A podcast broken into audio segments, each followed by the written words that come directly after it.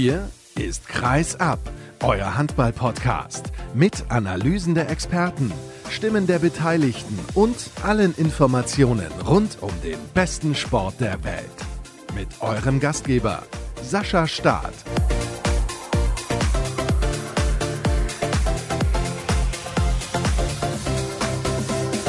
Was war das für eine Sommerpause, liebe Leute? Da war ordentlich was los. Die deutsche Nationalmannschaft der Männer hat leider bei den Olympischen Spielen keine Medaille gewonnen. Dafür aber die U19 den EM-Titel. Das war natürlich grandios. Es ist erst ein paar Tage her. Nochmal herzlichen Glückwunsch an die Jungs von Martin Heuberger und Klaus-Dieter Petersen. Und damit begrüße ich euch zur großen Saisonvorschau von Kreisab. Ihr wisst das. In sechs Teilen begrüße ich jeweils drei Experten, die mir etwas erzählen zu ihrer Mannschaft und die mir erklären und natürlich auch euch, was ist los, was sind sind die Erwartungen und Zielsetzungen und was muss sich vielleicht noch verbessern oder verändern, damit man eben diese Ziele auch erreichen kann. Heute starten wir traditionell wie immer bei Kreisab in der Saisonvorschau mit den Metropolen im Osten, mit dem SC Magdeburg, mit den Füchsen Berlin und mit dem SC DHFK Leipzig. Wir starten, auch das ist Tradition, beim SC Magdeburg. Ich begrüße recht herzlich in der Leitung René Miller von der Volksstimme. Hallo.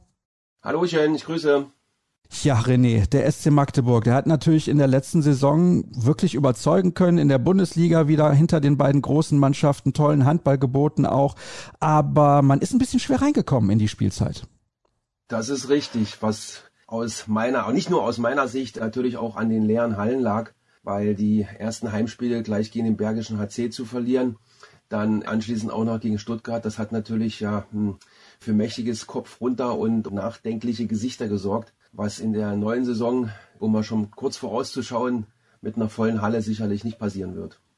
Stimmt, das ist natürlich ein ganz, ganz wichtiger Faktor gewesen. Du hast jetzt diese beiden Niederlagen schon angesprochen, insbesondere gegen den BHC wirkte man so ein klein wenig, ich sag mal, auf verlorenem Posten, weil man es so gewohnt ist in Magdeburg, diese Unterstützung. Das ist richtig, das ist richtig. Und vor allem insgesamt wurden 13 Punkte zu Hause abgegeben ja, das ist natürlich überhaupt nicht SCM-typisch und denke mal, mit einer vollen Halle wäre das nicht passiert. Aber 13 Punkte von insgesamt 23 heißt also auswärts nur 10 Punkte abgegeben.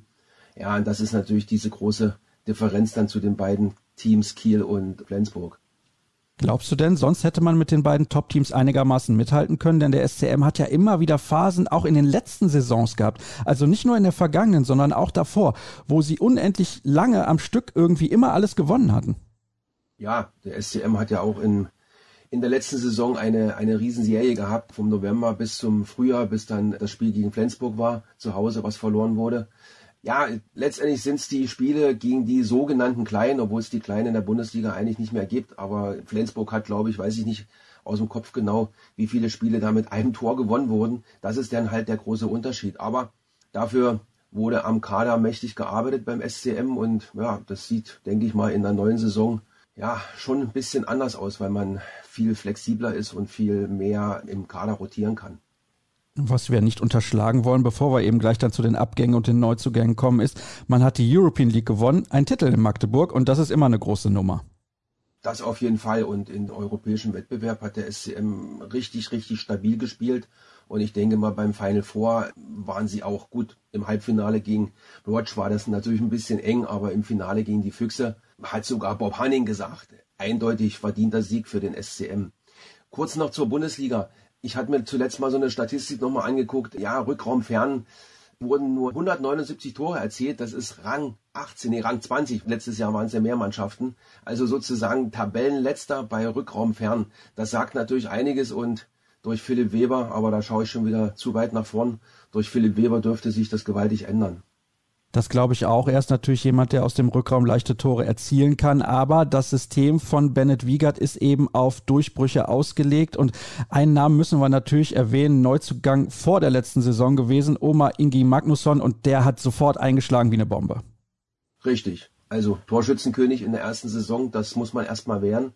Und vor allem ist der SCM durch ihn bei den sieben Metern auch richtig stabil. Also insgesamt 158 7 Meter Tore, natürlich nicht alle nur von Oma Ingi, Tim Hornke, Daniel Patterson haben auch ein paar geworfen, aber da sind sie in der Statistik auf jeden Fall mehr oder besser als Kiel und Flensburg. Und wie du gerade sagtest, das ist genau die Spielweise des SCM, dort Fouls zu holen, Fouls zu ziehen, die Meter zu bekommen, die man natürlich dann verwerten muss. Und Rückraum nah, da hat der SCM ja nicht umsonst den Topwert mit 361 Toren. Also das zeigt deutlich, wie die Spielweise des SCM ausgelegt ist. Und mit den Neuzugängen, auf die wir noch kommen werden, sieht man, dass da kadermäßig mächtig dran gearbeitet wurde, um das noch weiter zu stabilisieren. Da kommen wir dann gleich zu. Lass uns zunächst auf die Abgänge blicken und wir beginnen mit dem Torhüter Tobias Tolin, der mit vielen Vorschusslorbeeren nach Magdeburg gekommen ist, aber immer so ein bisschen im Schatten stand von Janik Rehn. Das ist richtig. Tolin hat vom, wie man so schön sagt, vom Handballgott wirklich eine ganze Menge mitbekommen.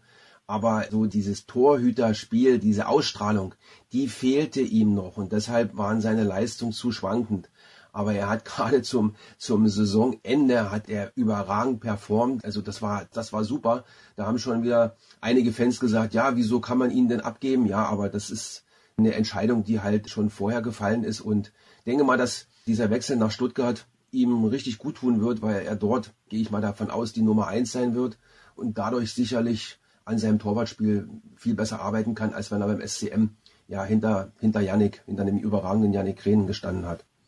Es ist natürlich auch so, machen wir uns nichts vor, René, dass Tolin einer ist, der dann hinten raus befreit aufspielen konnte. Das ist richtig. Da war die Entscheidung gefallen. Es war klar, dass er nach Stuttgart geht. Ja, und denke mal, dass er so ein, auch so ein Typ ist, der viel in sich reinhorcht und, und, ja, und das Entscheidende ist, er, er ist halt keiner, der jetzt die gegnerischen Spieler mit seinem Torwartspiel sehr erschreckt, ne? Also diese Typen wie, wie Yogi Bitter oder, oder, oder, oder Wolf oder, oder Heinevetter, ja, die dann über sich hinausgehen, eine ganze Halle mitreißen und dem Gegner dann auch ja, furchterregend ins Gesicht schauen, ja, das hat er halt nicht. Und das gehört nun mal beim Handballtorwart mit dazu. Kommen wir zum nächsten Akteur, der jahrelang eigentlich immer unterm Radar lief, weil es natürlich mit Matthias Musche einen Spieler gab auf der Linksaußenposition, der eigentlich gesetzt war und dahinter mit Lukas Mertens sich in den letzten Jahren einer etabliert hat, der auch richtig Qualität mitbringt. Justus Kluge, wird man den vermissen? als Mensch und als Typ auf jeden Fall. Aber bei Justus war von vornherein klar, dass er sich um seine medizinische, berufliche Perspektive kümmert. Und deshalb war klar, dass er nach der Saison sich dann halt seinem Studium widmen will und deshalb nach Stassfurt wechselt.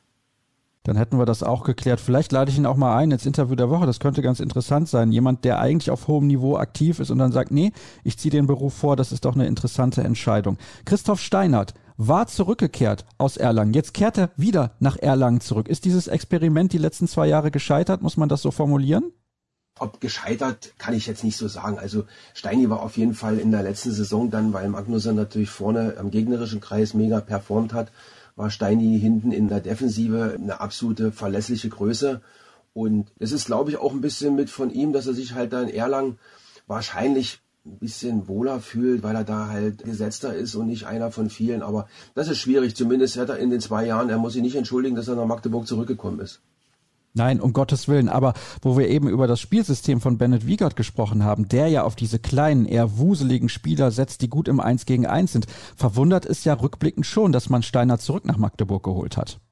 Ja, das stimmt. Das ist richtig. Aber gut, jetzt hat man sich wieder umorientiert und mit Kai Smits eingeholt, was du gerade gesagt hast, halt ein bisschen klein, wuselig und gut. Aber wir haben ja gesagt, wir schauen auch ein bisschen nach vorne und nicht zurück. Wir schauen aber jetzt noch kurz zurück zu Jelko Musa. Kroatischer Kreisläufer, wir wissen, dass der zurückgegangen ist jetzt in seiner Heimat zu RK Zagreb, kann da nochmal schön Champions League spielen auf seine alten Tage, wo ich eben gefragt habe, ob man Justus Kluge vermissen wird und du gesagt hast, menschlich und als Typ auf jeden Fall. Bei Musa beides, auch sportlich. Ja, auf jeden Fall. Das ist alles nochmal sozusagen nochmal drei Nummern größer. Nein, Selko war Fanliebling, war als Typ in der Mannschaft, da hat auch Bennett gesagt, also unglaublich, wie der eine Mannschaft mitreißen kann. Nach außen hin hat er immer so ein bisschen so den, ja, den ruhigen gespielt, aber innerhalb der Kabine hat Bennett mal gesagt, er hat nicht viel gesagt, aber wenn er was gesagt hat, dann haben wirklich alle hingehört. Und was er sportlich für die Mannschaft geleistet hat, meine, das ist ja, ja, das ist gigantisch und ihn wird man auf jeden Fall sportlich sehr vermissen, obwohl man am Kreis natürlich nicht schlecht dazugeholt hat. Ja, das kann man wohl so sagen. Und dann kommen wir auch schon direkt zu den Neuzugängen. Magnus Saugstrup kommt aus Dänemark von Aalborg. Absoluter Topspieler hat er bei der Weltmeisterschaft gezeigt. Jetzt nicht ganz so überzeugt bei den Olympischen Spielen, aber das ist eine richtig gute Nummer für den SCM, dass sie diesen Spieler holen konnten. Ja, auf jeden Fall. Also ich kann mir nicht vorstellen, dass der, ohne dem SCM es weh zu tun, wenn der SCM jetzt irgendwann im Frühjahr angefragt hätte, ob er nach Magdeburg kommen will, hätte es wahrscheinlich keine Chance gegeben. Also da muss man sagen, Hut ab vor dem Scouting-System des SCM, so einen Mann frühzeitig an den Verein zu binden, weil, was du gerade gesagt hast, bei der WM mega performt mit Aalborg im Finale der Champions League. Gut, bei Olympia, klar, Frankreich war im Endeffekt dann stärker, aber ja, aber das ist schon ein absoluter Top-Mann und, und alle, die mit ihm schon zusammen gespielt haben, die schwärmen in den höchsten Tönen und gratulieren dem SCM zu so einer Verpflichtung.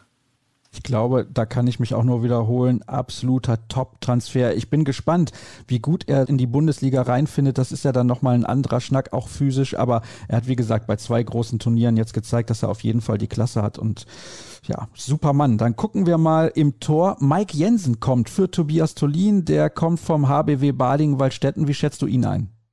Ja, also er war in Baling letztes Jahr eine absolute Größe, war bei den bei den Paraden, glaube ich, auf Rang 7 mit den meisten Paraden.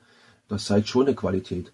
Und vor allem von seiner Körpergröße bringt er natürlich eine gewisse Ausstrahlung mit. Und er hatte auch letztens gesagt, als das Fotoshooting war mit den neuen Autogrammfotos und dem Mannschaftsfoto und so weiter und so fort, sagt er, für ihn ist auch wichtig, dass er ein bisschen böse aussieht, um die Gegner zu erschrecken. Glaubst du, er kann Yannick Rehn als Nummer 1 gefährlich werden? Nein, das glaube ich nicht. Vor allem, weil wenn man Yannick beobachtet, er hat jetzt das letzte Jahr vor sich beim SCM. Also ich bin mir richtig sicher, dass er nochmal in diesem Jahr richtig was reißen will und er will sich mit dem Titel aus Magdeburg verabschieden und dementsprechend wird auch sein Torwartspiel aussehen. Nee, das glaube ich auf keinen Fall.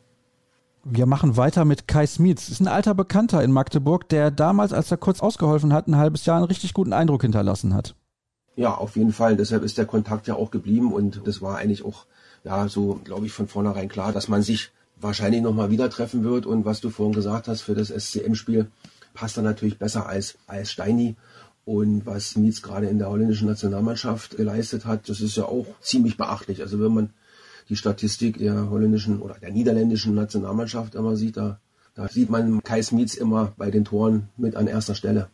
Und vor allem, er verkörpert natürlich den Spielstil, den Bennett Wiegert unbedingt spielen will. Dieses schnelle Handballspiel, ähnlich wie Oma Ingi Magnusson auf dieser Position. Wir machen weiter mit dem zweiten Königstransfer, würde ich jetzt mal behaupten, wenn man Saugstrupp schon geholt hat. Das ist eigentlich schon ein Königstransfer, aber der zweite ist Philipp Weber.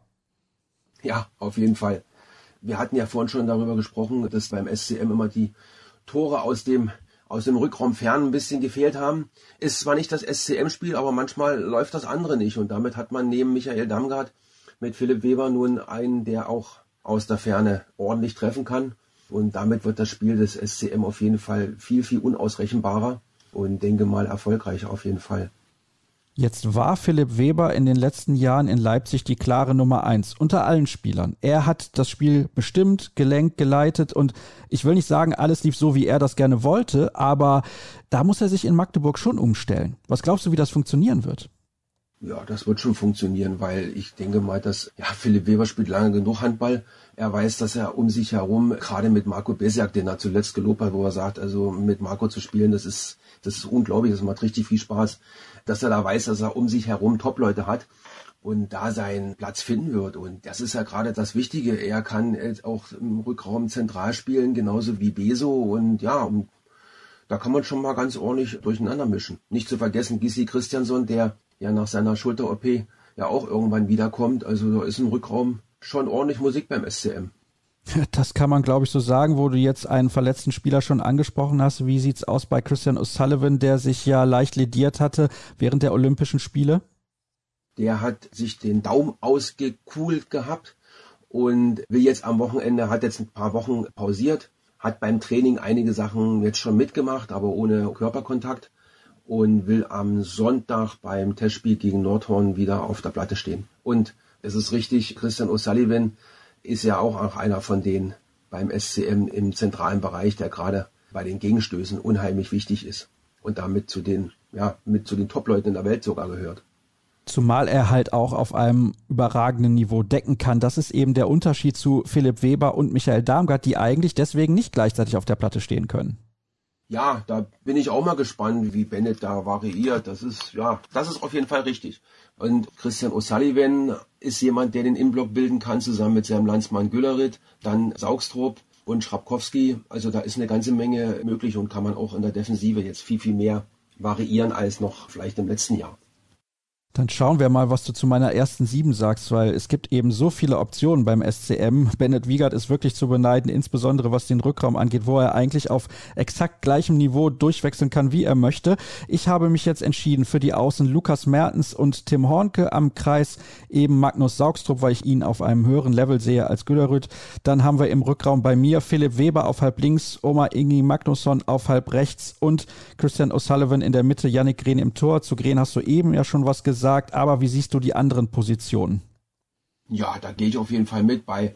Und zwischen O'Sullivan und Besjak denke ich mal, das wird dann immer je nach Spielausrichtung, Spielstand und so weiter so fort wird das wechseln, weil Beso ist nach wie vor sicherlich einer der genialsten Spielmacher in der Bundesliga. Was denkst du, wie wird Bennett Wiegert das lösen, dass Magnusson eigentlich auch selten bis gar nicht in der Abwehr spielt? Da hat er ja auch oft gewechselt, dass Steiner dann in der Defensive mit dabei war und Magnusson offensiv gespielt hat. Wenn er das auf der anderen Seite mit Weber oder Darmgard eigentlich auch machen muss, das ist schon ein kleines Problem. Ja, das werden wir sehen. Das Problem ist auch, dass sie natürlich durch die Olympia-Abstellungen bisher da in den Testspielen ja noch nicht so viel machen konnten. Jetzt am Wochenende beim Hummel Cup hat Saugstrup ja noch draußen gesessen und die anderen, ja, haben kurz gespielt, aber die sind ja auch alle erst in der vergangenen Woche von Olympia zurückgekommen, also sprich Philipp Weber. Und wie Bennett das dann ja lösen wird, da gibt's ja noch zwei Vorbereitungsspiele. Da hoffe ich, dass man da schon ein bisschen was sieht, wie er sich das vorstellt. Ja, liebe Hörer, ihr wisst, ich muss ein paar Tage vorher anfangen mit den Aufzeichnungen, sonst komme ich hinten raus in zeitliche Probleme. Aber trotzdem ist das ja alles sehr interessant, was René hier zu sagen hat. Kannst du uns noch ein bisschen was erzählen zur Reha von Matthias Musche? Ja, Matze ist schon wieder dabei, aber wie lange es noch dauert, ist jetzt noch nicht genau abzusehen. Also es hieß ja, er soll sich auf keinen Fall Stress machen. Die Operation war im vergangenen November und da wurde davon ausgegangen, dass es ein rundes Jahr dauert. Also ein, zwei Monate sollte man auf jeden Fall noch warten, ehe Matze dann auch wieder richtig auf der Platte stehen kann. Ja, mit Lukas Mertens hat sich ja dahinter jetzt ein Spieler entwickelt, finde ich, auf absolutem Top-Niveau. Meiner Meinung nach hätte er auch in den Olympiakader gehört, aber das ist nur meine bescheidene Meinung. Wir kommen zu den Erwartungen und den Zielsetzungen. Ich kann mich erinnern, ich glaube vor zwei Jahren war es, als Christian O'Sullivan sehr offensiv gesagt hat, wir wollen Titel gewinnen. Jetzt haben sie einen Titel gewonnen in der European League. Das ist ja auch aller Ehren wert. Aber ich glaube, sie würden gerne in der Bundesliga mindestens noch einen Platz nach oben klettern. Hältst du das für realistisch? Das ist auf jeden Fall realistisch. Und bei dem, bei dem Spiel am Wochenende im Hummel Cup haben einige Fans schon angestimmt, Meister 22. Ja, äh, auch das ist möglich, aber da muss natürlich alles zusammenpassen, darf es keine Verletzung geben, weil es gibt ja noch die European Handball League, die auch sicherlich viel Kraft kosten wird. Aber Titel, das nimmt sich auch jeder vor. Also bei dem Fotoshooting am, am Montag, ja, hat Janne gesagt, dass war letztes Jahr so schön, wieder einen Titel zu gewinnen und, und Mega Damgard sagt, wir gehen in jede Saison, um Titel zu gewinnen und Piotr Schrapowski hat sogar gesagt, am besten drei. Also das Selbstbewusstsein ist schon ziemlich groß. Ja, da muss ich sagen, Hut ab, wenn man so ein Selbstvertrauen mitbringt, dass man sagt, man möchte am liebsten drei Titel gewinnen. Also das ist natürlich aber auch was Schönes. Ich finde, dass das viel zu selten gemacht wird, dass Spieler irgendwie auch sagen von Mannschaften, die normalerweise nicht ständig Titel gewinnen, wir wollen auf jeden Fall Titel gewinnen. Das, das finde ich relativ gut. Dann kommen wir abschließend zu deinem Tipp zu, was reicht es denn in der Bundesliga? Du kannst aber auch gerne noch deine Prognosen hinterher schießen für den Pokal und die European League. Wenn sie schon alle Titel gewinnen wollen, dann bin ich gespannt, was du dazu sagen sagen hast? Das ist natürlich schwierig. Ich meine, wir brauchen nicht darüber reden, dass Kiel und Flensburg die absoluten Top-Favoriten sind. Und wie ich gerade gesagt habe, wenn beim SCM wirklich alles, alles passt, wenn Philipp Weber super eingebunden wird, wenn Saugstrup ähnlich performt wie in Aalburg, dann können sie auf jeden Fall Kiel und Flensburg Paroli bieten. Was wichtig ist, die Zuschauer dürfen zurück. Man hofft natürlich, dass es auch im November und im Dezember weiterhin der Fall sein wird. Ich würde mal sagen, um nicht gleich zu übertreiben, Rang 2 einen Champions League Platz traue ich dem SCM auf jeden Fall zu. Im Pokal, ja, Pokal ist, ist Lotterie, da hängt es von der Auslosung ab. Wenn du plötzlich im Viertelfinale nach Kiel musst und Kiel hat einen guten Tag, dann bist du raus, dann bist du nicht beim Final vor. Also das ist schwierig. Und in der European Handball League, ja, denke mal, die Gruppenphase aufgrund des Modus, dass vier von sechs weiterkommen, und dann auch in den K.O.-Spielen traue ich dem SCM auf jeden Fall zu, wieder ins Final Four einzuziehen. Und ja, und das weiß jeder, der sich mit Handball beschäftigt beim Final Four, ist an zwei Tagen eigentlich alles möglich. So wie es letztes Jahr oder in diesem Jahr für den Pokal im letzten Jahr ja auch eindrucksvoll gezeigt hat. Ach, das war mehr als eindrucksvoll und deswegen kann ich auch demnächst mit Jörg Hagemann da während des Supercups drüber sprechen. Das ist natürlich auch eine tolle Geschichte. René, vielen Dank für deine Einschätzung. Das soll es erstmal gewesen sein mit dem ersten Teil. Es kommen ja insgesamt noch 17. Also, ihr habt ein bisschen was zu hören und jetzt machen wir mal eine kurze Pause, schnaufen ein bisschen durch und dann sprechen wir über die Füchse Berlin.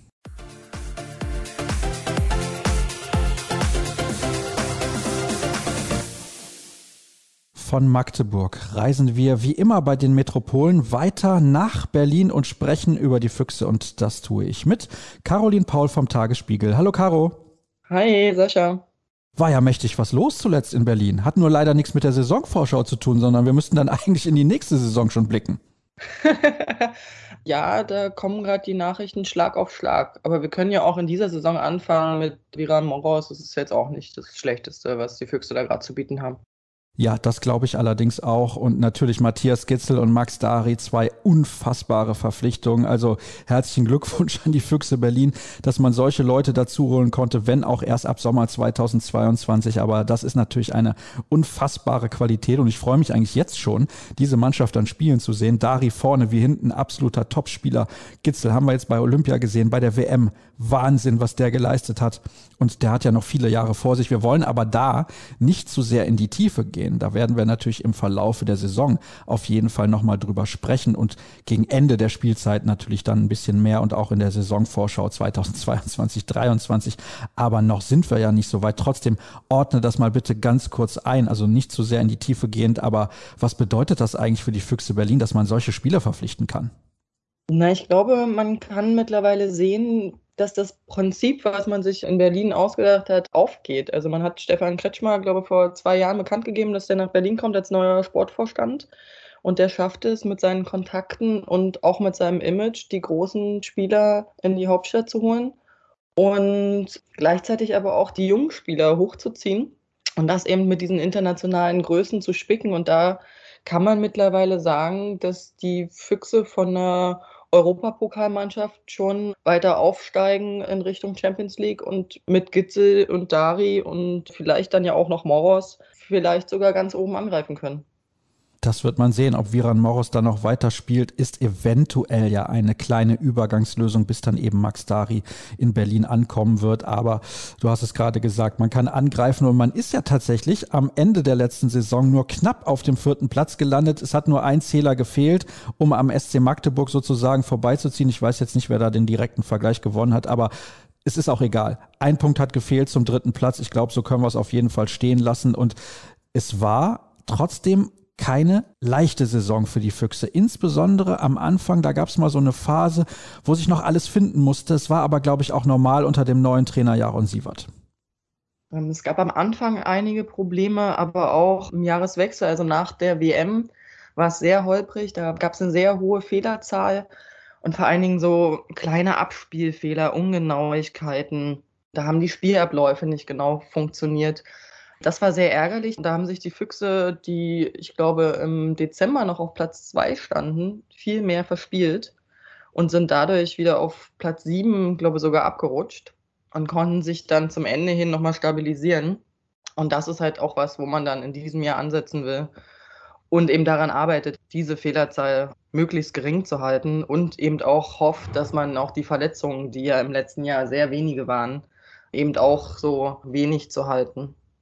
Das ist ein interessanter Punkt, den du da ansprichst. Normalerweise war das bei den Füchsen immer ein ganz, ganz großes Problem mit den Verletzungen. Das stimmt wohl. Also es waren ja die Saison davor teilweise zehn oder elf Verletzte gleichzeitig. Und da hat Jaron Sievert einiges verändert, hat viel mehr mit der Athletik zusammengearbeitet, setzt da auch in diesem Jahr wieder viel Wert drauf. Wobei es jetzt auch schon so ein, zwei Rückschläge gab. Aber man ist da optimistisch, dass man das auch in dieser Saison weiter durchsetzen kann. Das ist also eine wichtige Veränderung und er hat natürlich auch sonst ein bisschen was verändert, ist ja auch ein ganz anderer Trainertyp als beispielsweise vorher Velimir Petkovic. Das stimmt natürlich. Also die beiden kann man kaum miteinander vergleichen. Velimir Petkovic ist einer der alten Schule, auch ein, glaube sehr autoritärer Trainer. Das ist Jaron Sievert weniger.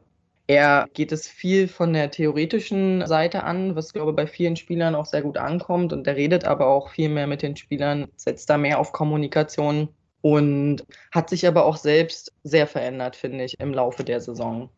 Also während er anfangs aufgrund der hohen Belastung viel gewechselt hat, hat er dann irgendwann zu seiner ersten Sieben gefunden.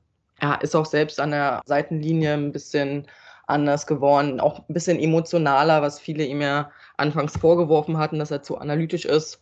Und ich glaube, er hat da auch einen sehr großen Schritt gemacht, was ja für einen Trainer, der aus der zweiten Liga kommt, auch erst erstmal nicht so abzusehen war, dass das so schnell bei ihm geht. Da haben wir, glaube ich, auch hier an gleicher Stelle schon drüber diskutiert am Anfang der vergangenen Saison, als wir drüber gesprochen haben. Wie ist das denn mit Sievert? Ist der überhaupt emotional genug für so einen großen Verein wie die Füchse Berlin? Aber wenn du jetzt sagst, er hat sich verändert, scheint er ja auch schnell dazu zu lernen und man hat ihn jetzt sozusagen belohnt mit einer Vertragsverlängerung und stärkt ihm damit komplett den Rücken. Das stimmt. Also ich sage, die fehlende Emotionalität kann man ihm auf jeden Fall nicht mehr vorwerfen, wenn man gesehen hat, wie auch bei ihm die Tränen gerollt sind, als der Europapokal verloren ging. Das ging wirklich sehr schnell, dass er das auch zugelassen hat. Natürlich ist er trotzdem noch ein sehr akribischer Trainer, der in sich ruht. Ich glaube, das ist auch eine Stärke von ihm. Und dadurch schafft er es eben auch, die eigenen Fehler halt auch sehr schnell zu erkennen und ist dann halt auch fähig und willig, da auch Dinge an sich selbst zu verändern. Und das ist ein ganz großes Plus. Wenn man halt überlegt, dass ein neuer, sehr, sehr junger Trainer mit dazugekommen ist, war es am Ende dann doch eine gute Saison, wenn man im Finale der European League war und am Ende einen Punkt hinter dem SC Magdeburg auf dem vierten Platz ins Ziel gekommen ist? Ich würde sagen, mit dem ganzen Hoch und Runter, was man durchgemacht hat, schon. Wenn man sich natürlich anguckt, dass man gegen den SCM dreimal in dieser Saison verloren hat, ist es dann doch ein großer Sprung zu dieser Mannschaft, weil es auch keine knappen Siege waren. Es ist dann auch trotzdem kein Titel geworden. Das hätte das Ganze wahrscheinlich noch mehr ein bisschen aufgebessert für den Verein. Aber es ist letztlich auf jeden Fall was, worauf man aufbauen kann. So viel also zum Thema direkter Vergleich. Ein Punkt mehr hätte nicht gereicht, um vor dem SC Magdeburg zu landen, hätten wir das jetzt auch geklärt. Dann schauen wir auf die Abgänge und die halten sich ja relativ in Grenzen, sind aber völlig unterschiedlich einzuordnen. Fangen wir an mit Simon Ernst, über den wir gleich dann noch im Leipziger Teil natürlich auch sprechen werden. Dort ist er als Neuzugang präsentiert worden und man hat durchaus Hoffnung, dass er der Mannschaft weiterhelfen kann. Leider konnte er in seiner Zeit in der Hauptstadt den Füchsen nie so richtig weiterhelfen, was mir ein klein wenig wenig das Handballherz gebrochen hat. Ich weiß nicht, wie es dir geht. Es hat uns allen, glaube ich, das Handballherz gebrochen und nicht nur das Handballherz, weil wenn man ihn spielen sehen hat in seiner Zeit vor seinen Kreuzbandrissen, muss man ja leider sagen, dann war das jemand mit sehr viel Handballwissen, sehr viel Überblick. Und das hätte man sich auch in Berlin gewünscht. Leider kam es dazu nicht. Er ist aber auch jemand, der die Mannschaft trotzdem immer unterstützt hat, der durch seine Persönlichkeit immer eine Stärke auch auf der Bank war. Und das hat man hier sehr zu schätzen gewusst. Und daher tat es hier auch jedem weh, ihn gehen lassen zu müssen, was dann aber eben auch finanzielle Gründe hatte. Und die Entscheidung hat man auch nicht leichtens gefällt, würde ich mal behaupten. Es ist aber, glaube ich, auch die richtige Entscheidung, denn in Leipzig, da kann er Spielzeit bekommen, die er in Berlin wahrscheinlich nicht bekommen hätte. Davon ist auszugehen, ja, weil dafür ist die Konkurrenz im Rückraum hier gerade zu groß, als dass er sich hier wieder zu seiner alten Stärke zurückkämpfen könnte. Jakov Gojun, das ist natürlich schon eine ganz andere Geschichte. Der wäre, glaube ich, gerne geblieben, da haben wir auch drüber gesprochen, wollte aber relativ früh eine Entscheidung und dann haben die Füchse gesagt, können wir uns nicht leisten, jetzt ist er nicht mehr da. Wie groß ist der Verlust? Das ist, glaube ich, was, was man nicht unterschätzen darf. Er ist ja nicht nur jemand, der das Abwehrzentrum zusammengehalten hat und da eine sehr wichtige Säule war, sondern eben auch so ein emotionaler Motor in der Mannschaft war, der in jedem Spiel alles gegeben hat und auch seine Mannschaftskameraden mitgerissen hat, der mit den Fans sehr viel gearbeitet hat. Und das wird sich jetzt zeigen. Ich glaube, am Ende der Saison wäre die Entscheidung bei den Füchsen, als man dann wusste, man, man hat noch ein paar Taler übrig, ganz anders ausgefallen. So musste man das jetzt hinnehmen. Ich glaube, Guyun ist doch sehr glücklich in Zagreb jetzt. Und ja, dafür ist jetzt Moros da und man muss eben schauen, wie er die Lücke schließen kann, sobald er dann aber eben auch fit ist, weil er hat sich ja leider bei Olympia verletzt. Und damit kommen wir direkt zum einzigen Neuzugang. Also die Mannschaft bleibt eigentlich komplett zusammen. Das ist natürlich ein riesiger Vorteil. Sprechen wir gleich noch drüber. Aber wie geht's denn Viran Moros? Er ist jetzt in Berlin. Die Reha verläuft wohl sehr gut. Der Muskelfaserriss scheint dann doch schneller zu verkraften zu sein. Und man setzt darauf, dass er noch ein paar Wochen braucht, will sich da jetzt aber nicht festlegen. Aber es ist natürlich schwierig, wenn man die neue Abwehrformation mit ihm eintrainieren will und das in der Vorbereitung nicht kann. Das wird sich also in den Spielbetrieb dann vertagen müssen. Und das ist natürlich für die ersten Spiele dann schon eine kleine Herausforderung. Zumal er es ja auch nicht gewohnt ist, in einer Liga zu spielen, die in der Breite so stark ist. Also in Frankreich war das schon ein bisschen was anderes. Da war es einigermaßen okay, aber die Liga ist kleiner. Aus Barcelona kennt er das gar nicht. Das stimmt wohl, wobei ich aber sagen würde, durch seine Routine ist er durchaus fähig, sich sehr schnell anzupassen. Und so wie ich das jetzt gehört habe, freut er sich wahnsinnig auf die Aufgabe in Berlin, hat auch, bevor er hier war, ganz viele Fotos geschickt und war ständig in Kontakt, freut sich auch darauf, Mentor zu sein für die jüngeren Spieler. Ich glaube, das ist eine Aufgabe, die ihn sehr reizt und die er auch mit viel Freude ausführen wird. Wir freuen uns natürlich alle, so einen tollen Spieler nochmal in der Bundesliga erleben zu dürfen. Das ist echt eine klasse Geschichte. Und was auch klasse ist, du hast ja gerade schon angesprochen, er ist dann so ein bisschen so ein Mentor auch für die jüngeren Spieler, die sehr von ihm profitieren können. Da gibt es ja einige im Kader der Füchse. Es gibt auch einige neue, die einen Profivertrag bekommen haben. Zum Beispiel Lasse Ludwig, gerade erst U19 Europameister geworden mit der deutschen Mannschaft. Dann natürlich noch Marc Walter und Mathis Langhoff, die auch mit dabei sind. Und es gibt ja auch noch so junge, talentierte Spieler wie Nils Nils Lichtlein als Linkshänder auf der Mitte auch sehr, sehr interessant. Und Tim Freihöfer, der in der vergangenen Saison schon mit dabei gewesen ist und auch gerade U19 Europameister geworden. Also da ist einiges noch im Angebot an jungen Spielern bei den Füchsen Berlin. Da weiß man gar nicht, wo man die alle spielen lassen soll. Also Lasse Ludwig hat noch keinen Profivertrag bekommen, außer du weißt jetzt mehr als ich. Es sind wirklich nur die drei, Marc Walter, Mathis Langhoff und Nils Lichtlein. Wobei man eben auch dazu sagen muss, Marc Walter wird erstmal ausfallen. Der hat sich jetzt in der Vorbereitung nochmal operieren lassen müssen. Der kam ja auch nach einem Kreuzbandriss gerade erst zurück, hat jetzt einen Knorpelschaden gehabt, fällt bis mindestens Januar aus.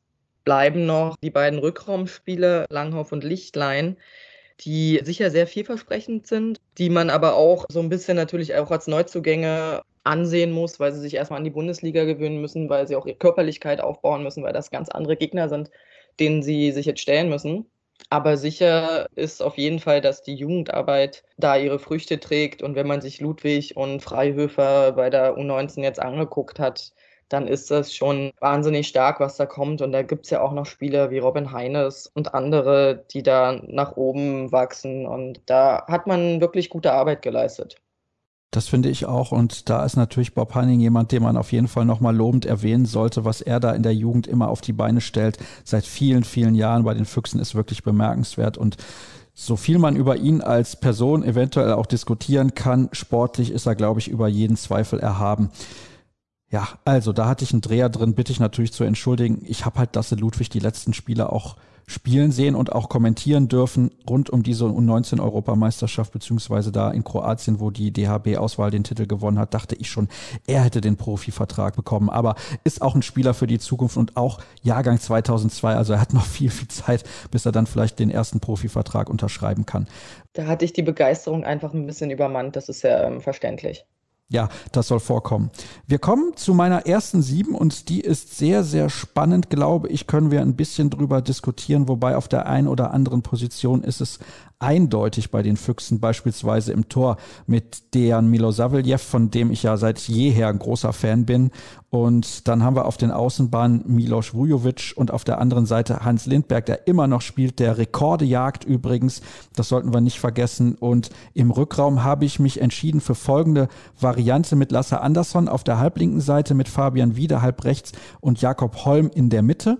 Und Paul Drucks sozusagen als der Erste, der von der Bank kommt und dann haben wir am Kreis natürlich noch einen weiteren Spieler, den ich sehr mag. Das ist Masenic, der finde ich zu den besten Kreisläufern in der Bundesliga überhaupt zählt, der teilweise vielleicht sogar ein bisschen unterschätzt wird. Kannst du dich mit dieser ersten sieben anfreuen oder sagst du beispielsweise, Drucks muss von Anfang an spielen? Ich finde diese Rolle als Joker, die liegt ihm sehr. Ja, da würde ich dir zustimmen. Also Paul Drucks ist wirklich jemand, der, der kalt von der Bank kommen kann und der immer voll motiviert ist. Das würde ich jetzt Lasse Andersson nicht unterstellen, dass es bei ihm nicht so ist, aber ihm tut es besser, wenn er in der ersten sieben steht. Und auch ansonsten würde ich dir dazu stimmen, so sehe auch meine erste sieben momentan aus. Und trotzdem kommt da halt noch sehr, sehr viel Qualität von der Bank, unter anderem mit einem Spieler wie Marian Michalzik beispielsweise oder halt Paul Drucks, den wir gerade ja schon erwähnt haben. Koppel ja kann auch die ein oder andere Minute im Angriff durchaus mal spielen. Und es gibt ja auch noch die European League. Und deswegen kommen wir direkt zu den Zielen und Erwartungen der Füchse in der kommenden Saison. Ist es dann noch so eine halbe Übergangssaison, bis dann Gitzel und Dari da sind? Oder sagt man, nee, wir wollen natürlich auch in der European League nicht nur das Finale erreichen, sondern diesmal den Titel gewinnen. Vielleicht ja sogar auch das Final Four ausrichten. Da wirst du uns eventuell auch was zu sagen können. Was möchte man in der Bundesliga, wenn man weiß, Kiel und Flensburg sind übermächtig. Der SCM hat sich auch hervorragend verstärkt. Was kann man erreichen? Was möchte man erreichen?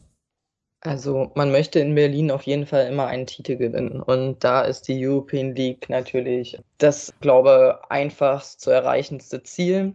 Also da will man sich glaub, nicht mit einem Final Four zufrieden geben. In der Liga sagst du schon, es ist schwierig. Also natürlich will man da oben angreifen, man will da mitspielen. Man hat auch in der letzten Saison Ansätze gesehen, dass das geht. Die Mannschaft hat sich nicht groß verändert, die Ziele dementsprechend auch nicht. Aber es ist natürlich so, dass Kiel, Flensburg und auch Magdeburg da gerade noch ein Stück weit vorne sind, zumal sich Magdeburg ja auch wahnsinnig verstärkt hat. Da wird es schwierig, aber das macht die Ziele nicht kleiner. Also die Champions League ist das, wo man hin will und von Übergangslösungen hält man in Berlin, glaube ich, nicht so viel. Das ist ein Ziel, was man sich gesetzt hat und das will man eben doch einnehmen. Dann fehlt eigentlich nur noch dein Tipp zum Abschluss unseres Gespräches, ganz klassisch. Was glaubst du denn, wo die Füchse landen werden? Kannst auch gerne die anderen beiden Wettbewerbe mit reinnehmen. Ah, es ist schwierig nach jetzt dieser Vorbereitung, wo sie eigentlich keinen Spieler da hatten, wo man die Mannschaft so wie sie fungieren kann, noch nicht gesehen hat und wo ich jetzt auch noch nicht so viele andere Mannschaften gesehen habe. Ich glaube, in der Liga wird es wirklich schwierig. Da wird es Platz 3 oder Platz 4 werden. Platz 4 sollte meiner Meinung nach aber drin sein. In der European League, da weiß man ja immer, also es ist schwierig. Also ich glaube, wenn sie ins Final vorkommen, dann haben sie eine Chance auf den Titel. Aber wer weiß, was bis dahin passiert. Also, du hast dich festgelegt auf Platz 4, wenn ich das richtig rausgehört habe. Ja, ich glaube schon, ja. Alles klar, damit kann ich natürlich sowieso leben, ist gar kein Problem. Und die Füchse würden, glaube ich, auch unterschreiben, weil ich der Meinung bin, sie wissen auch die Stärke des SCM einzuschätzen. Und wie gesagt, einige Spieler waren jetzt auch in der Vorbereitung nicht dabei. Viran Moros ist noch verletzt als neuer Anker in der Defensive. Das ist dann auch immer so eine Sache. Schauen wir, wohin es die Füchse treiben wird in der nächsten Spielzeit. Eine, wie ich finde, hochinteressante Mannschaft mit ganz, ganz vielen jungen, tollen Spielern, aber auch mit älteren, etablierten, die auf jeden Fall sehr, sehr viel Qualität mitbringen. Caro, vielen Dank für deine Einschätzung. Unsere Sendung ist natürlich noch nicht zu Ende. Wir sprechen gleich nach einer kurzen Pause über den SCDFK Leipzig.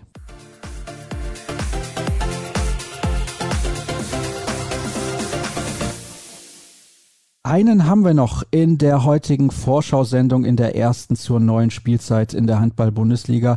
Es geht um den Sportclub Deutsche Hochschule für Körperkultur in Leipzig und ein Neuzugang ist mit dabei, den ich in der Leitung begrüße von der Leipziger Volkszeitung. Er heißt Tillmann Kortenhaus. Ich grüße dich. Hallo. Hallo Sascha.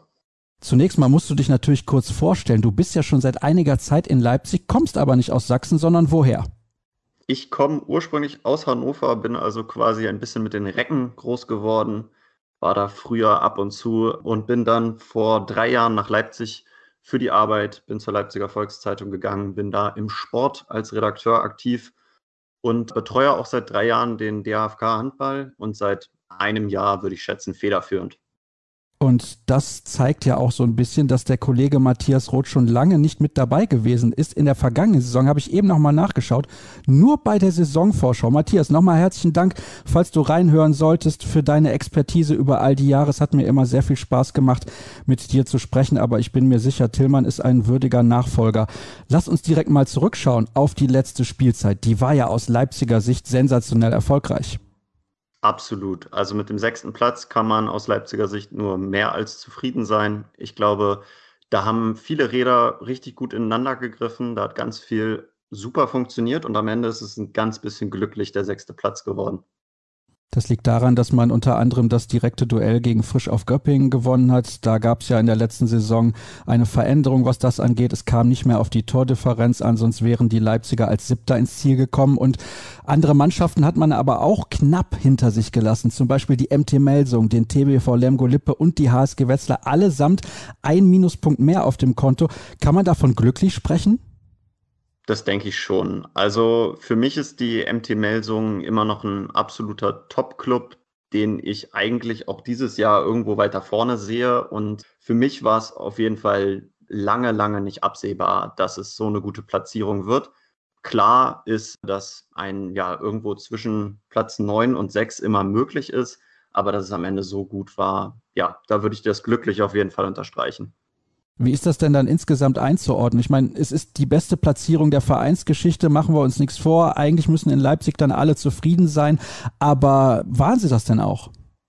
Also ich glaube, glücklich mit der Platzierung waren hier die meisten. Das kann man auf jeden Fall sagen. Also definitiv ist der SCDAFK ein sehr ambitionierter Club. Ich habe das Gefühl, man gibt sich hier nicht so richtig mit wenig zufrieden. Man will immer ein bisschen mehr. Das zeigt ja auch das neue Motto, das sie diese Saison ausgerufen haben, das neue Trikot, Krallen zeigen, ein paar Kratzspuren auf dem Trikot.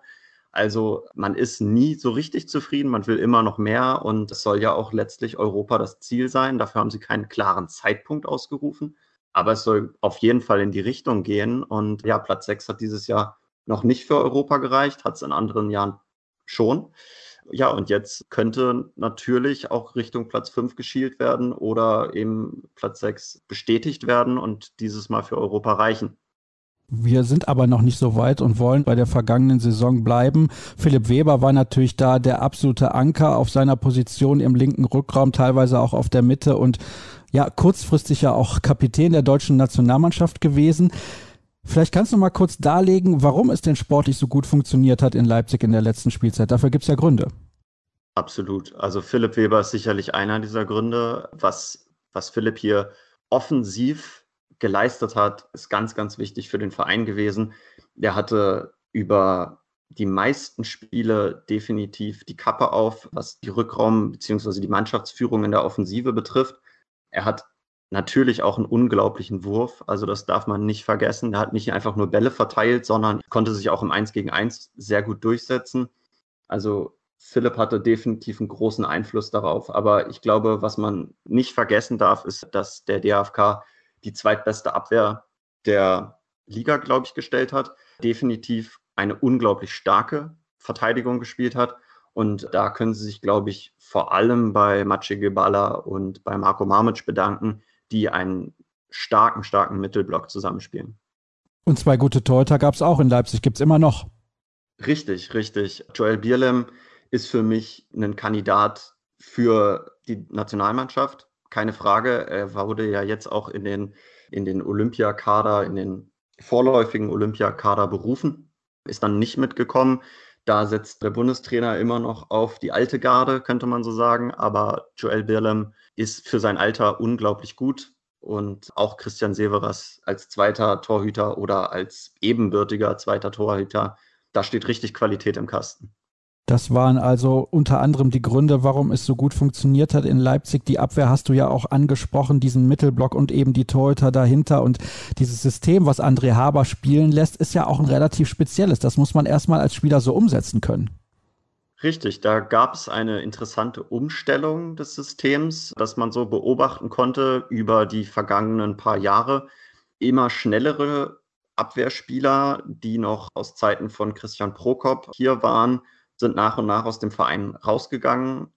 Der Abgang Bastian Roschek war ja dann doch etwas prominenter, der jetzt ja auch zurück zu Christian Prokop bei den Recken Hannover ist.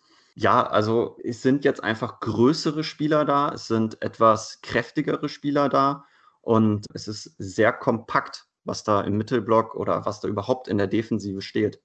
Ich weiß nicht, ob du mit André Haber da mal konkret drüber gesprochen hast, aber er ist natürlich auch jahrelang mit Christian Prokop zusammen in Leipzig auf der Bank gewesen und dieses System so zu verändern, war das sein spezieller Wunsch?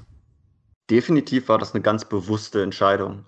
Ich weiß nicht, inwiefern sich dieser Wunsch bei ihm breit gemacht hat, Aber es war eine klare und ganz bewusste Veränderung in diese Richtung, eben mehr auf Körpergröße, mehr auf Kraft, mehr auf ja, diese Kompaktheit zu setzen und weniger auf dieses flinke, temporeiche, fast schon kreative, das da vorgespielt wurde. Ich denke, es ist vielleicht das etwas einfachere System, vermutlich auch für den Spieler zu verstehen. Es gefällt mir aber trotzdem sehr gut, weil das Marco Mamic als Abwehrchef einfach sehr stark umgesetzt hat in der vergangenen Saison und aktuell verletzt ist. Man kann nur hoffen, dass das zum Saisonstart alles wieder funktioniert.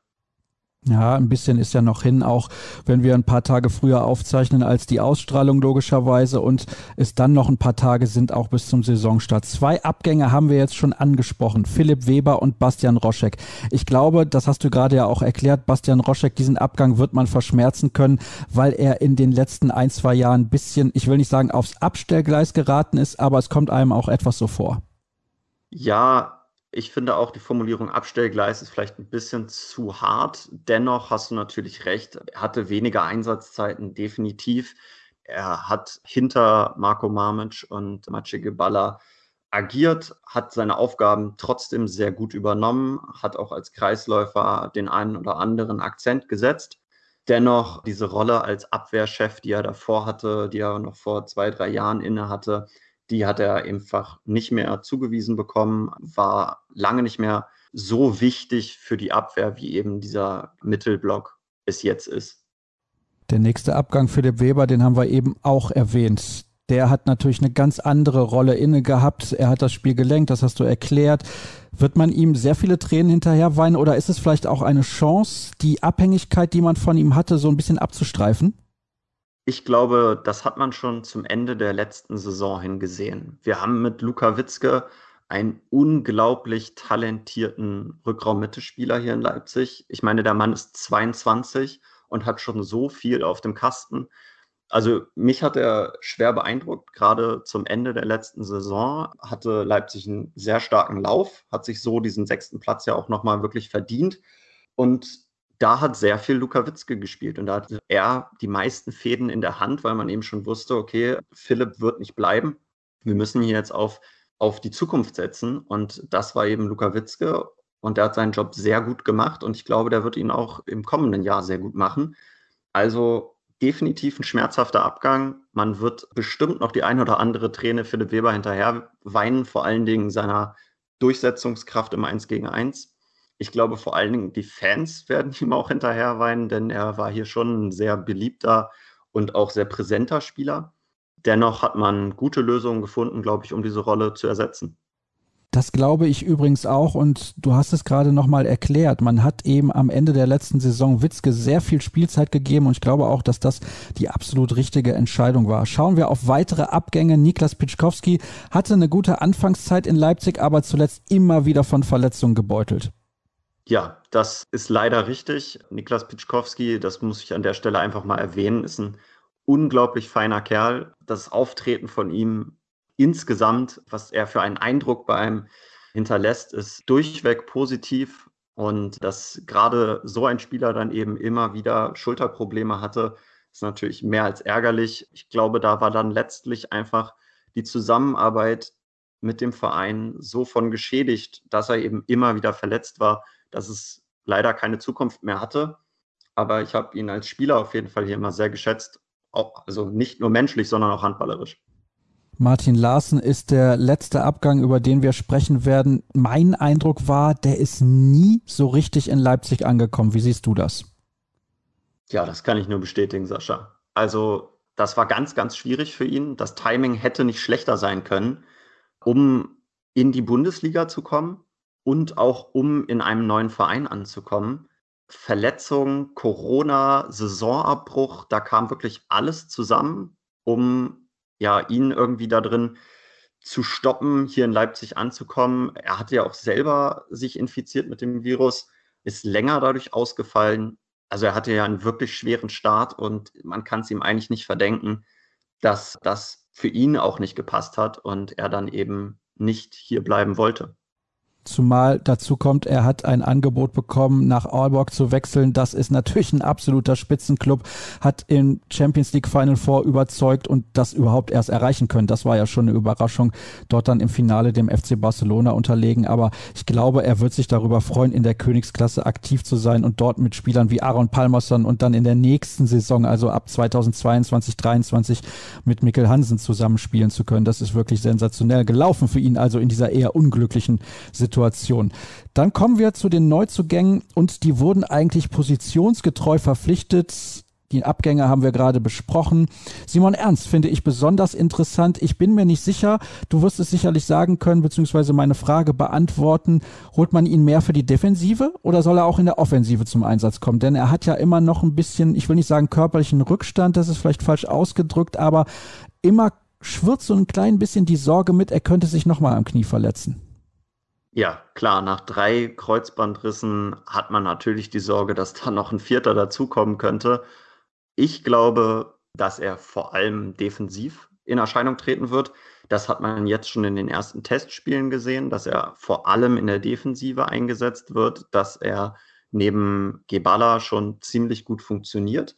Ist auf jeden Fall jemand, der seinen Körper einsetzt, der seine, seine gewisse Masse, die er auch mitbringt, einsetzt ich glaube, offensiv wird es etwas weniger sein, denn da hat der Kader auf jeden Fall noch andere sehr, sehr gute Spieler zu bieten.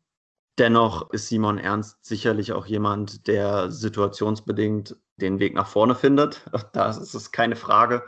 Und auch schon in den ersten Testspielen gezeigt hat, dass er für den Abschluss immer zu haben ist und dass er auch einen gefährlichen Wurf hat ich bin sehr, sehr gespannt. Ich freue mich natürlich, dass Simon Ernst jetzt einen Verein gefunden hat, der ihm mehr Spielzeit geben wird. Das ist ja eine tolle Geschichte, denn viele haben sich ja schon gefragt in der Vergangenheit, wird er überhaupt wieder zurückkehren? Und er hat gesagt, ja, ich möchte weiter Handball spielen. Dann gab es Gerüchte auch. GWD Minden war interessiert, aber ich glaube, der SC DFK Leipzig ist der passende Club für ihn.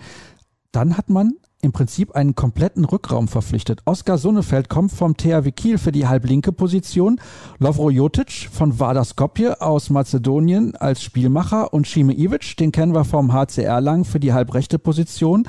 Hat denn einer von denen die Chance, richtiger Stammspieler zu werden? Das glaube ich schon. Also wir haben da unglaubliche, du hast gerade unglaubliche Qualität genannt. Also das ist vollkommen klar, dass sich diese drei Spieler auch für Stammpositionen empfehlen können. Ich glaube, dass André Haber als Trainer da sehr geduldig sein wird, dass er sich das alles erstmal angucken wird, was ihm besonders gut gefällt, worauf er besonders blicken möchte, welche Spieler er für welche Situationen braucht. Ich glaube, dass er mit Jotic und Ivic in der Kombination bereits zwei Spieler gefunden hat, die sich kennen, die in der Nationalmannschaft zusammengespielt haben, die bereits einigermaßen aufeinander eingestellt sind und die so einfacher in einen völlig neuen Rückraum zu integrieren sind. Denn vier neue Rückraumspieler zu holen, ist erstmal eine Hausnummer. Und diesen Rückraum komplett neu aufeinander einzustellen, dem Rückraum das Playbook beizubringen, das sind Aufgaben, mit denen man mal ein paar Wochen verbringen kann. Und Oskar Sunnefeld hat auf jeden Fall schon mal eine Vita, auf, die sich sehen lassen kann. Kiel wird den Mann nicht einfach so geholt haben, sondern was in ihm gesehen haben. Und ich glaube, auch Leipzig sieht in ihm ganz, ganz viel Talent. Er ist erst seit einer Woche hier. Er hat jetzt beim Spielothek Cup zweimal gespielt. Allerdings ist natürlich klar, dass nach einer Woche man noch nicht erwarten kann, dass der Mann komplett in die Mannschaft integriert ist. Ich glaube, da muss ich jetzt noch viel finden und bin gespannt, was da passiert. Jetzt hast du also erklärt, auf welcher Position beziehungsweise mit welcher Rolle diese Spieler in die Saison gehen werden. Und das führt uns direkt zur ersten sieben. Ich habe mir mal überlegt, wer denn in Leipzig zu Beginn auf der Platte stehen könnte. Im Tor Joel Bierlehm und dann auf den Außen Lukas Binder und Patrick Wiesmach. Im Rückraum könnte die Kombination Mamic, Jotic und Ivic lauten, auch wenn du eben Luka Witzke sehr gelobt hast und ich auch von ihm überzeugt bin. Und am Kreis dann Maciej Gibala. Kannst du dich damit anfreuen oder sagst du, Witzke ist auf jeden Fall die Nummer eins auf der Rückraum Rückraum-Mitte-Position? Und hast du noch andere Anmerkungen zu meiner ersten sieben? Ich glaube, ich kann deine erste sieben fast so bestätigen. Also, dass Bierlem der erste Torhüter ist, ist für mich gesetzt. Allerdings steht da noch ein Torwarttrainer beziehungsweise ein Co-Trainer im Weg. Milos Putera hat das schon mehrfach betont, dass es bei ihm sowas nicht gibt, einen ersten Torhüter, sondern dass die beiden als Duo fungieren müssen, dass sie sich auf unterschiedliche Spieler gut einstellen können, dass sie sich auf andere Mannschaften gut einstellen können und dass er immer auf ein Duett setzt. Dementsprechend sehe ich Joel ein bisschen dominanter und eher vorne, würde ihn auf jeden Fall in die Start 7 setzen, auch wenn er nominell vielleicht nicht erster Torhüter sein wird. Ansonsten Gut. Auf den Außenpositionen Binder, Wiesmach, die beiden sind gesetzt.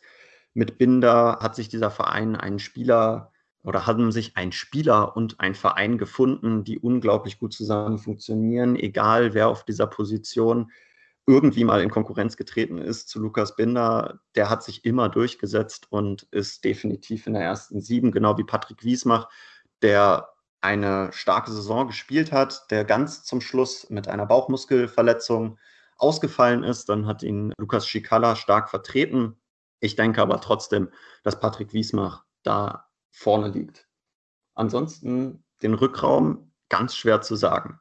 Also ich sehe Luka Witzke gesetzt. Für mich ist Luka Witzke der offensive Führungsspieler dieser Mannschaft und ich glaube, der wird die Rückraummitte die meiste Zeit übernehmen. Ansonsten glaube ich, dass die Kombination Mamic, Jotic, Ivic irgendwie auf der Platte stehen wird und Gebala am Kreis sein wird.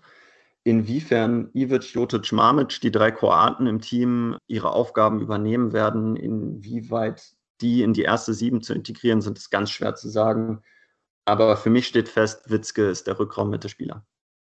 Sehr, sehr spannend auf jeden Fall. Du hast es ja jetzt gerade nochmal gesagt, es sind drei Kroaten. Also es ist ein bisschen balkanlastig geworden beim SCD AFK Leipzig, was ja grundsätzlich nicht negativ ist. Die Kroaten können ziemlich gut Handball spielen. Das sollte also sportlich auf jeden Fall passen. Jotic hat nicht ganz so reingefunden bei Vardar Skopje, war allerdings auch dort eine sehr, sehr spezielle Saison in Mazedonien. Und ich glaube, Christian Dissinger, der weiß davon auch ein Lied zu singen. Da ging es ja dann darum, wurden die Gehälter gezahlt, wurden sie nicht gezahlt. Aber das soll nicht unser Thema sein. Wir kommen zur Zielsetzung bzw beziehungsweise Erwartung und deinen Tipp. Was glaubst du, möchte man in Leipzig erreichen? Gibt man das auch offiziell nach außen vor oder sagt man, nee, wir haben die Ziele lieber, dass wir die intern setzen? Und was denkst du, wird am Ende dabei rauskommen? Das ist spannend, dass du das ansprichst, Sascha, denn genau das waren heute auch die Fragen aus der Presserunde auf der Pressekonferenz vom SCDAFK, in welche Richtung es denn gehen soll.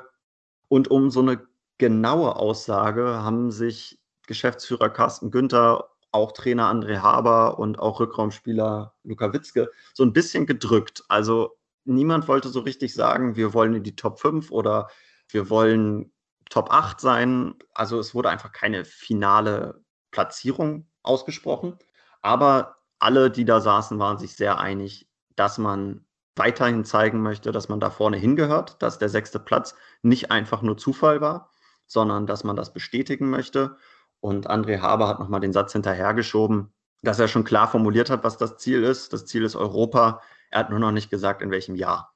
Und ich glaube, das beschreibt es ganz gut. Also der SCDFK möchte sich definitiv vorne festsetzen, möchte in diesem Spielraum grob bleiben, vielleicht einen siebten, sechsten Platz diese Saison bestätigen mit einem völlig neuen Rückraum. Und wenn sich dieser Rückraum dann findet, dann hat man ja das Potenzial, im Jahr danach vielleicht die Top 5 zu attackieren, auch wenn für mich schwer vorstellbar ist, dass da jemand rausfliegt, denn da sind ja absolut Top-Teams die Konkurrenz.